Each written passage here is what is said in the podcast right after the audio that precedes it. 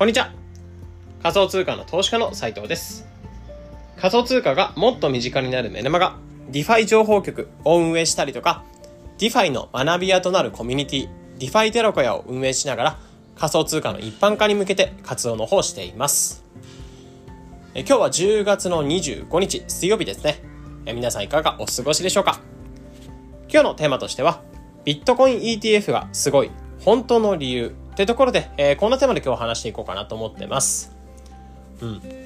まあ今日なんですけど、なんかお祝いメッセージ欲しいとかってわけじゃないんですけど、えー、実は子供一回、えー、下の子の下の子、えー、今0歳だった子が、いよいよ今日誕生日になりました。えー、1歳の誕生日を迎えました。パチパチパチってところで、昨日まで熱がちょっと出てて、今日は、あの、無事に熱とかも回復して保育園に通えるようになったんですけど、で、病状とかも何なのか分かって、えー、まあ安心安心って感じで、本当に重大な病気とかじゃなくてよかったって感じで、えー、無事、まあちょっとなんか後遺症というか、あの、熱の後のなんかだるさみたいなものはありそうだったんですけど、まあ結構そうですね、元気になってくれて、本当良かったですね。なので誕生日、1歳の誕生日、えー、熱で大変だったんだよ、みたいなところではなく、あの、熱がちゃんと治って、まあ、思い出の、ある意味思い出の誕生日になったな、というふうに思いますかね。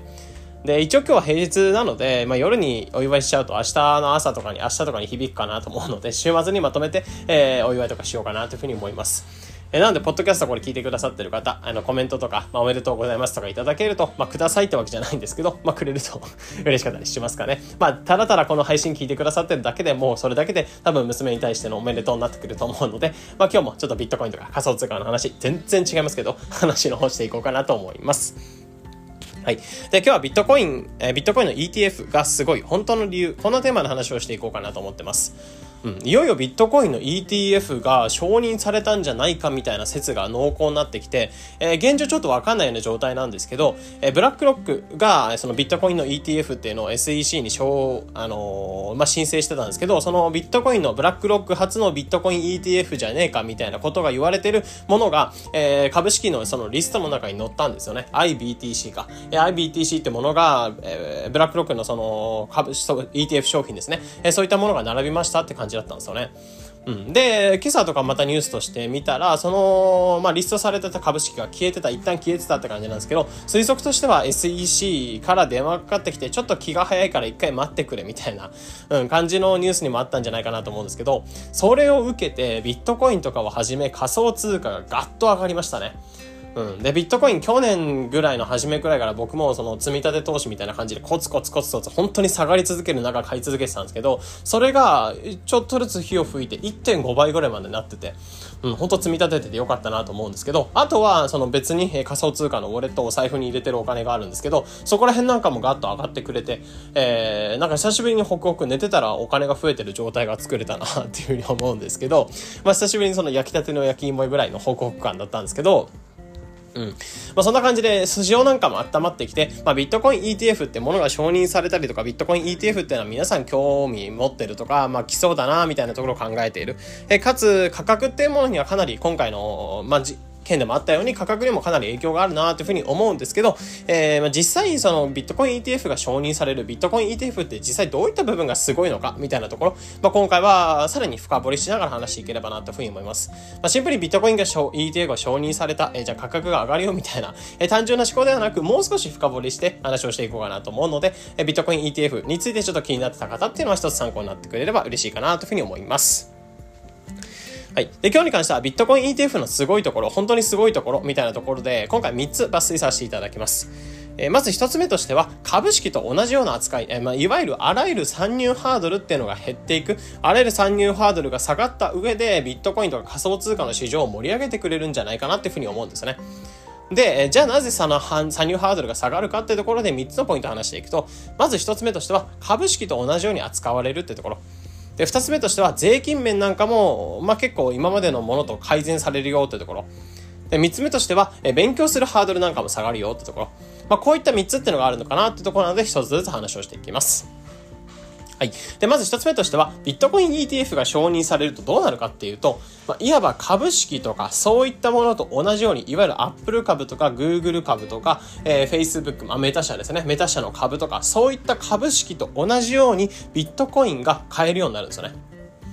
うん。まあ、これ例えば、これめちゃめちゃすごいことで、本当に一般的に、えー、ビットコインっていうのを手に取ってもらえる、そのビットコイン ETF の商品を買うことで、間接的にビットコイン投資ができる。で、かつその値上がりとかに対して、えー、まあ、恩恵を得られるってところではあって、まあ、これ何がすごいかっていうと、ちょっとラーメン屋で例えてみようかなと思ってて、まあ、例えば、えー、地方とかにある、本当に、なんだろう、すごい人が作ったラーメン屋、まあ、超美味しい巨匠が作ったようなラーメン屋さんとか、例えばあったとするじゃないですか。なんですけど、地方の方なので、僕自身、その都内とかに住んでて、地方の方に行くって交通費もかかりますし、時間も取んなきゃなんないので、相当のラーメン好きとかじゃないと、そういったラーメン屋に行かないと思うんですよね。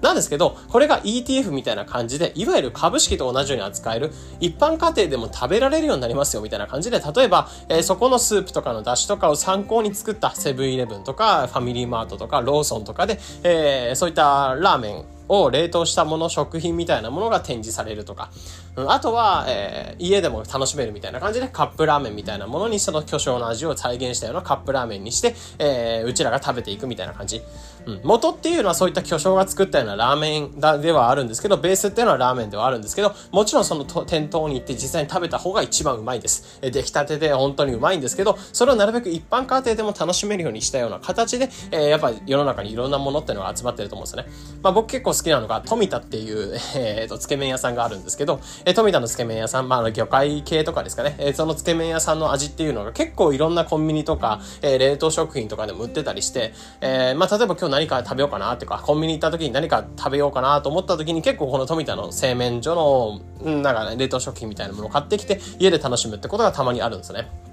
うん。っていう感じで、やっぱり実際にその現地に行った方がもちろんうまいのはわかるけど、えー、実際に手をと手に取っていくってことは難しいので、そういったコンビニとかで買って食べていくってことができるように、えビットコイン ETF っていうのが承認されると、まあ、いわゆる株式と同じようにビットコインが扱えるようになってくるので、えー、さっきのラーメンの例とかと同じように、今までビットコインというのは取引所とか、まあ、実際にどっかから買っていって、えー、それで自分でホールドしていく、積み立て投資とかしていくって感じだったんですけど、まあ、いわば楽天証券とか LINE 証券とか、そういった証券会社、SBI 証券とか、そういった証券会社に同じようにビットコインが並ぶようになっていくので、えー、Apple 株とか持っていた、えー、楽天株とか持っていたっていう人は、まあ、プラスアルファビットコインにちょっと投資してみようかな、みたいなことがしやすくなるんですよね。うん。まあ、さっき言ったように本当に、えー、ラーメンってものが手に取れなかったんですけど、まあ、セブンとか、まあ、そのコンビニとかスーパーとかで同じように並んでいるようになることで、えー、一般の人が手に取りやすくなるっていうところ。まあ、こういった手に取りやすくなることで参入ハードルっていうのがぐっと下がって、一般の人が入りやすくなってくる。仮想通貨にお金を入れやすくなってくるっていうのはあるんじゃないかなって思ってますかね。うん。で、二つ目としては、まあ、税金面のハードルなんかも下がるかなというふうに思ってて、えー、さっき言ったように株式と同じように扱われるってなることは、まあ、多分、多分ちょっとこれ税金面の話とか間違ってたら間違、あのー、指摘してほしいなっていうふうに思うんですけど、ビットコイン ETF っていう形でビットコインに、え、え、資金を流せるようになってくると、まあ、今までっていうのはビットコイン仮想通貨っていうのは雑所得とか、しかも累進課税って感じで、えー、所得とかによって最大税率が利益が55%ぐらい取られてたんですよね、住民税と合わせて。50%以上の、例えば1000万の利益が出るとしたら、その1000万の利益の500万ぐらいが、あの、税務署に取られてしまうっていう状況がありました。これって仮想通貨触っていく上で、しかも資金を結構大量に扱っていく人にとっては、まあかなりの参入障壁で、もちろん国によってはそういった税制とかがないとかって国もあるんですけど、やっぱり基本的に、えー、仮想通貨の税制っていうのはまだまだ全然整ってない。で、ここで株式と同じように扱えるようになってくると、株式っていうのは、えー、まあその、しょえっ、ー、と、配当所得とか、そういった感じになってくるので、えー、基本的に20%ぐらいの税率ってもので一定になってくるんですよね。まあ、こういった形で利益が取れましたってなったら20%の税金が取られる。今まで50%取られてたのが20%、1000万円だったら、1000万の利益だったら、えー、今まで500万取られてたのは200万ぐらいで済む。うん。まあ、300万ぐらいの余裕っていうのが生まれるんですよね。これ結構なデカさですよね。で、これがもっと額多くとか言ってくるともっと大きな額になってくるので、やっぱりこういった株式と同じように扱われるってことに、えー、なることで、かなり税金面とかが、まあ、免除されるとか、税金面の部分っていうのが気にする人が少なくなって、参入ハードルがあの低くなるんじゃないかなというふうに思ってますかね。うんで、最後3つ目としては、えー、勉強をするハードルなんかも下げてくれるかなっていうふうに思ってて、まあこうすることでかなり仮想通貨っていうのを勉強する人たちっていうのがかなりこれからビットコイン ETF を始めることで、えー、増えてくるんじゃないかなと思うんですよね。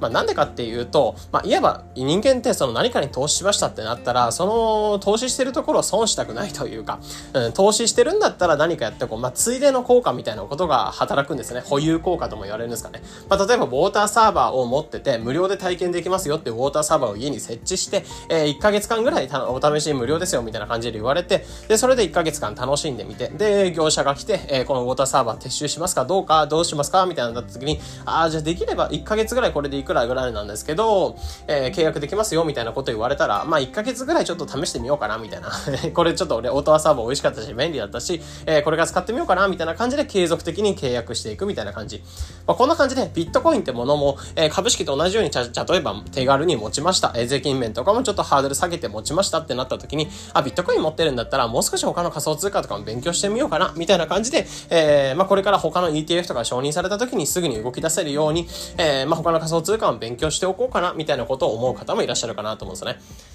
まあ、こういった形で、え、仮想通貨っていうものを勉強していく。まあ、投資してるんだったらせっかくなら勉強もしておこうみたいな感じの方っていうのは、え、仮想通貨をこれを機に勉強し始めるって方も増えるんじゃないかなと思いますかね。うん。まあ、こういった意味で、えー、あらゆるサンドルハードルを下げてくれるこういったビットコイン ETF っていうのはすごいのかなというふうに思ったので、今回に関してはこんな感じで話をさせていただきました。まあ今本当に話してて思ったんですけど、うん、まだまだ仮想通貨って今、まあ上がる下がるとか価格面が主に言われたりするんですけど、まだまだ人が入る余地があるなと思いますし、昨日のビットコインの件とかも見て思いましたけど、簡単にサクッと2倍、1.5倍ぐらいまで資産が増えるような状況になるんですよね。うん、なのでまだ全然全然動か動きやすいですし、ビットコインの価格とかも始め、もちろんこれは投資判断ではないので、ノットフィナンシャルアドバイスなんですけど、えー、やっぱりまだまだ可能性あるなと思いますし、えー、資金が入った時、ユーザーが入った時にどれだけの盛り上がりがあるかっていうところはまだまだ楽しみにしておきたいなっていうふうに、まあ、思ったりはしましたかね。うん。なのでこんな感じで、こう今日に関しては結構ビットコイン ETF あたりは盛り上がってはいたので、えー、ビットコイン ETF 実際承認されるとか、ビットコイン ETF 自体が承認されるってどんなすごいことが起きるのみたいなところについて話をさせていただきました。えー、なので今回の内容っていうのが一つ参考になってくれると嬉しいです。えー、このような形でこのチャンネルでは仮想通貨の投資と発信についてできるだけ分かりやすくお伝えしています。日々の情報収集やトレードにお役立てください。ということで本日の配信これで以上になります。それでは良い一日を